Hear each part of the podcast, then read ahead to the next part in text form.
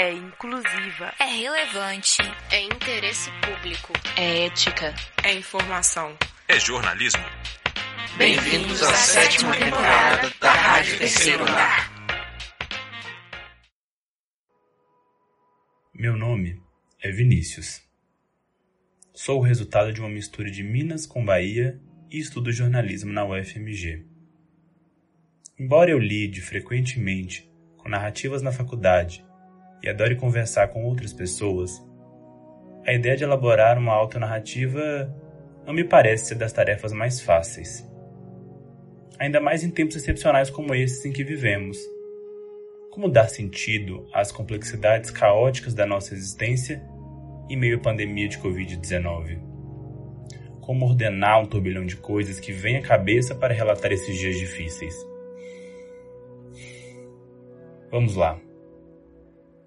Minha temporada excepcional de confinamento já dura exatos 177 dias.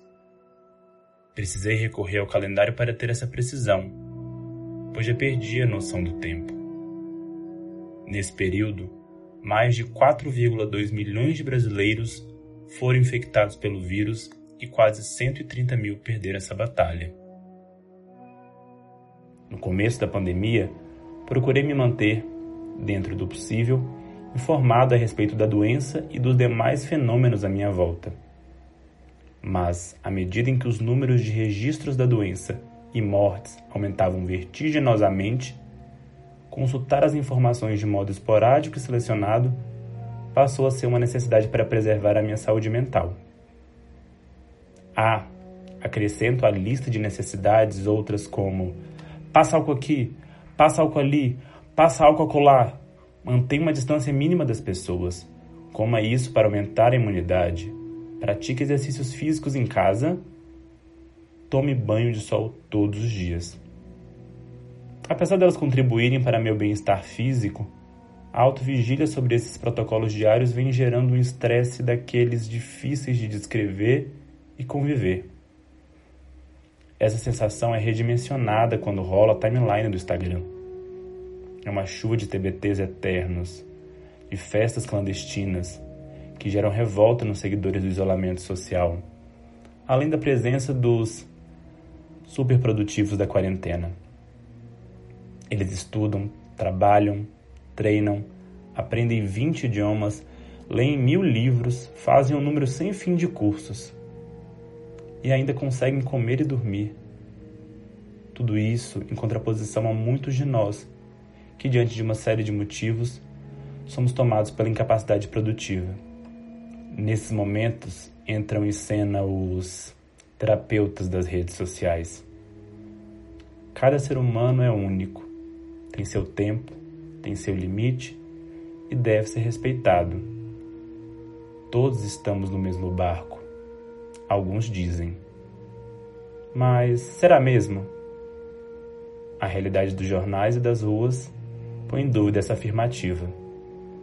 A pandemia colocou em suspensão as aglomerações, os beijos, os abraços, mas não o afeto. Esse, felizmente, permanece em alta e passou a ser demonstrado nas suas mais variadas facetas. No meu caso, os desabafões feitos na lanchonete da Faculdade de Ciências Econômicas da UFMG deram lugar às reuniões de pauta no WhatsApp, passaram a acontecer numa frequência muito maior do que a de costume. Fora os aniversários que, mesmo à distância, foram comemorados com a mesma intensidade. O meu mesmo foi uma festança só. Foram várias mensagens, ligações, um café da manhã caprichado e um almoço delicioso preparado pelo meu irmão e pela minha cunhada. Isso sem contar na surpresa arquitetada pelo meu namorado, que a mais de 1.500 quilômetros de distância pensou nos mínimos detalhes da comemoração e reuniu, via chamada de vídeo, meus pais e grandes amigos para me mandar as mais belas vibrações. Embora o virtual procure atender a necessidade de contato humano, não o faz em sua plenitude contato presencial é indiscutivelmente essencial na vida de qualquer um, e para mim, isso nunca esteve tão em evidência.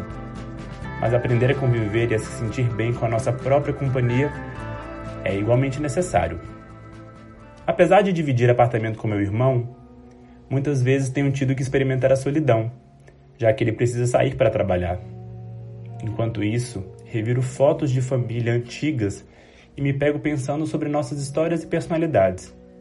Somos opostos em muitos aspectos, mas tanto eu quanto ele adoramos planejar tudo com antecedência. E como todos, tivemos que rever todos os nossos projetos. Agora que o mundo virou de cabeça para baixo, percebo que a tentativa de delimitar o futuro nos mínimos detalhes tem suas vantagens, mas pode ser falível.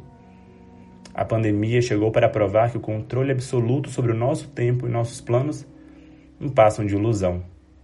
Quando é para acontecer, eles sairão do papel, programados muito tempo antes ou em cima da hora. Comecei a redigir essas memórias em meio a um dia cinzento resultado de uma frente fria que avançou pelo Brasil no final de agosto. Acho que aquele clima representa o sentimento que muitos de nós têm cultivado em relação ao futuro. Mas, como já dizia Chico Xavier, isso também passa. E é com base nessa máxima que acredito que dias mais belos, mais abertos e cheios de possibilidade para sermos pessoas melhores virão. Junto, é claro, do calor e do movimento das ruas.